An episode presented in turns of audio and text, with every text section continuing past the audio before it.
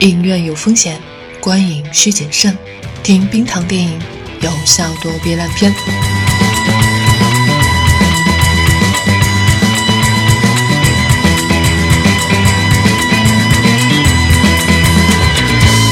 你好，这里是院线观影指南。我脑子有病。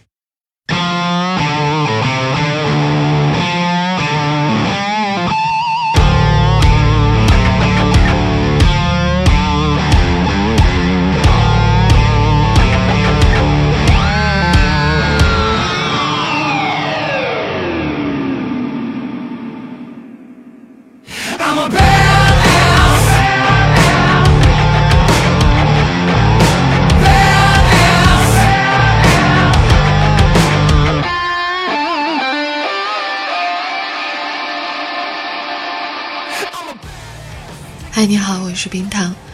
嗯，最近《药神》和《动物世界》应该是最容易拿来比较的两部电影，《药神》侧重描写人性的善，《动物世界》着重描写人性的恶，还都是八零后导演的作品，几乎也是撞了档期。《动物世界》是六月二十九上映，《药神》呢六月三十号点映，断断续续点映了好几天，还提档了一天。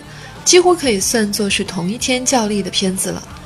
相对于《我不是药神》描写的病患题材，《动物世界》则是一个架空的故事，在一条开到了公海的船上玩饥饿游戏。这样的设定呢，显然好像是稍微空洞了一点。《我不是药神》的确在很多方面做得很棒，但今天要谈的《动物世界》也值得肯定。毕竟暑期档多几部值得称赞的国产电影。我们也不应该吝啬褒扬之词。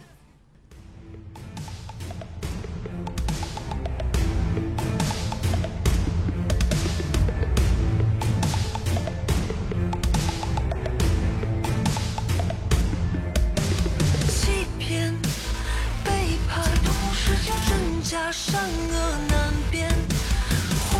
《动物世界》是一部优点和缺点都很明显的电影。在漫改电影的基础上，完成度很高，还避免了尴尬的场面出现。随之而来的就是略显中二，剧情 bug 也是有的。电影中前面的铺垫还是显得太薄弱了，比如说针对郑开司的高智商表现的不够，就借女朋友之口说了一句：“他小时候是院子里最聪明的小孩。”然后你可能注意到他在跟人谈话的时候呢，很快做出了报纸上的数独。能想起来的也就这么两个细小的事例呢，作为男主智商惊人的铺垫，至少跟上传玩游戏之后男主表现出来的惊为天人的举动反差也太大了吧？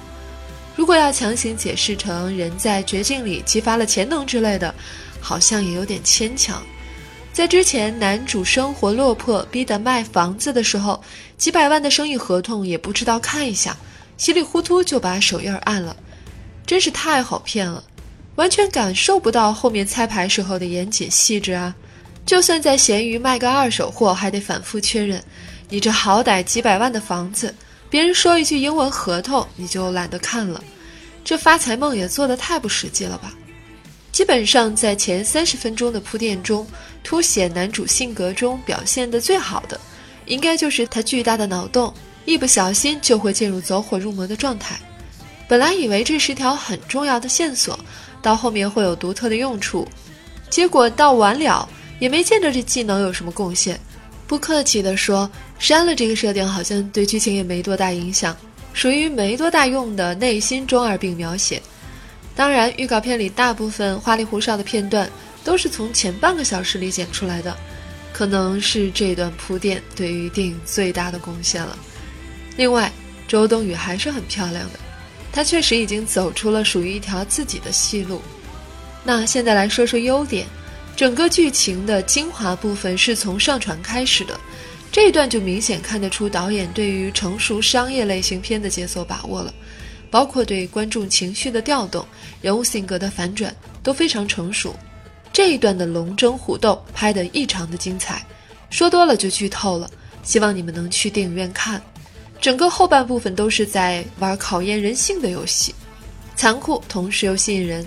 一个简单的游戏把人性的虚伪、懦弱、自私都成功的无限放大，在这个游戏中，不仅强者不能相信，连看上去弱小的人也不能相信，唯一靠得住的就是自己的大脑。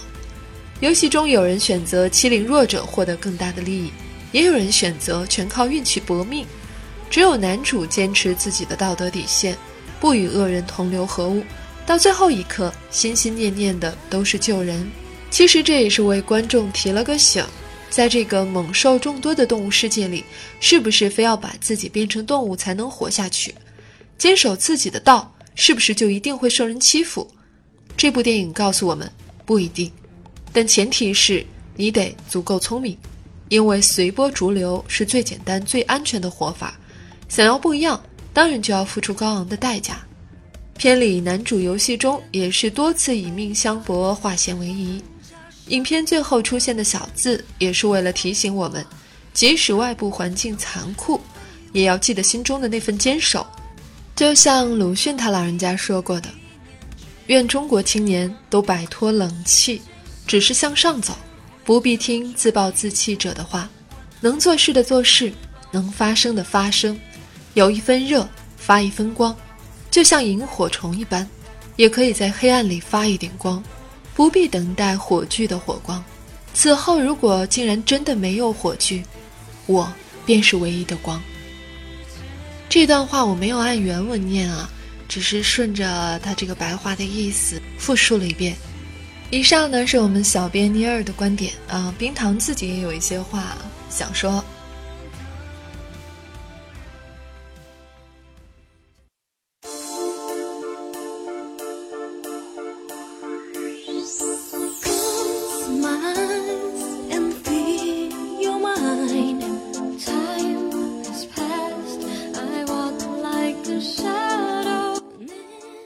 我们先说一下电影的这个上映的策略，在本月，嗯，不对，应该包括六月末啊，嗯，有三部重量级的国产电影上映，分别按顺序啊，分别是《动物世界》《我不是药神》，还有姜文的《邪不压正》。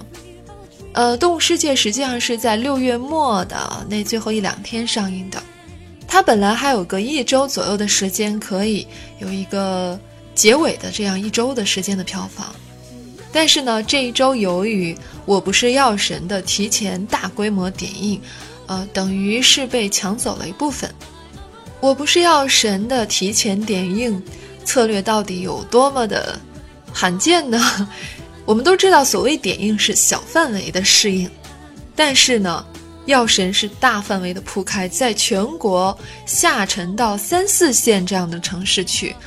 每天的排片至少都能达到三场左右，其实这和正式的上映已经没有很大差别了，至少可能是百分之五十的强度吧。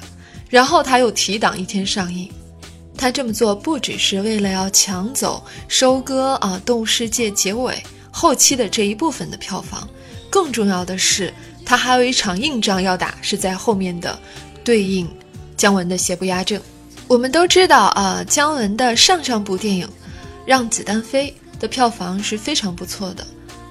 那如果我不是药神不做一些对应的话，可能最后上映的那一周也会面临和《动物世界》现在面临的一样的尴尬的处境，票房会被抢走。然后我不知道，呃，关于提前点映。这种行规是什么啊？就是是否有一定的限制，比如说对范围的限制啊，对时间的限制啊，对场次的限制啊，可能是没有。然后呢，我不是药神，他们抓住了这样的一个机会。有的朋友可能更喜欢《动物世界》的话，他们会觉得心中有点不平。呃，但是我想，如果完全是按照市场规则在运作的话，那么这个策略是无可厚非的。然后呢，我还要说的是，《动物世界》的票房问题，绝对不是说就主要是由我不是药神造成的。我们想一下，这两部电影的受众是完全不一样的。我不是药神的受众的面要广得多，因为它讲的医药问题、医疗问题，这是每一个人都要面对的问题，这是一个社会的热点焦点问题，所以它的受众面是非常广的。但是《动物世界》呢，它是一部非常自我的电影，比如说它的核心的台词啊，“我要守住我的道”，它讲的是一个人的成长和一个英雄的坚守。我们想一下，这个主题能够产生共鸣的又有多少人呢？基本上锁定在二十岁、三十岁左右这个年龄段的男性观众。然后，就像前面尼尔说的，这部戏当中有太多炫技的部分了，就不那么实用的。比如说，呃，男主时不时的就要小丑附身一下，还有比如说，呃，计分牌记牌板上面的那个老虎的笼子，这些镜头是很酷很炫，但是。它没有和这个电影的内核最紧密的结合在一起。那么和漫改电影相比较来看的话，嗯，两部电影有什么区别呢？呃，国产的这一部增加了感情线，比如说男主和母亲的戏，呃，男主和初恋女友的戏，男主和父亲的牵绊。而日本版的电影呢，它是更侧重于这个赌局的部分。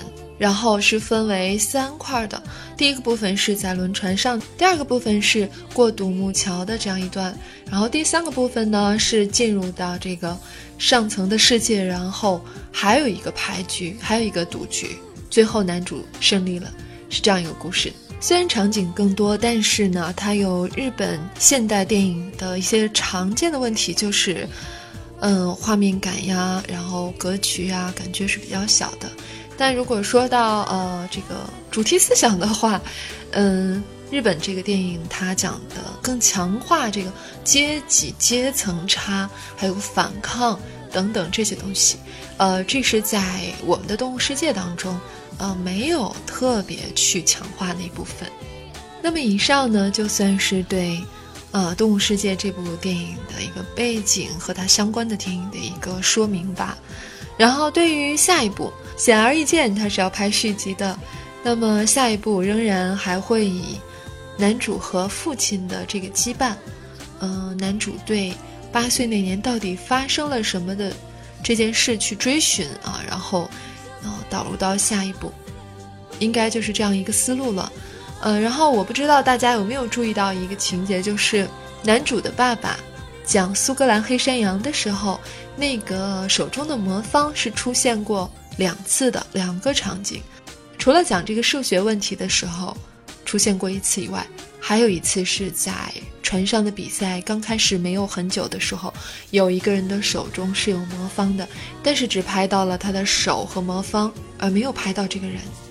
那这个人，我认为应该是导演特意设计的一个角色，应该也会在第二部当中出现的。他会是男主的父亲吗？或者是一个和男主的父亲有什么紧密关系的人，我还挺期待想看到第二部的。但是呢，我希望不要再做三 D 了。第一，在这部电影当中，嗯，那些小丑的画面呀，和怪兽决斗的画面呀，三 D 的效果都不怎么样。第二，这个故事本来是属于烧脑型的，二 D 的表现足够了。虽然它是一部好的电影，但是这一点我还是要说。没有几部电影必须要 3D 来表现，而对于《动物世界》这一部来说，3D 是减分的。那今天就说到这里了，我是冰糖，我们下期再见，拜拜。喜欢节目记得要点赞和转发，每期 BGM 歌单和晚安语音尽在微信号“冰糖电影”。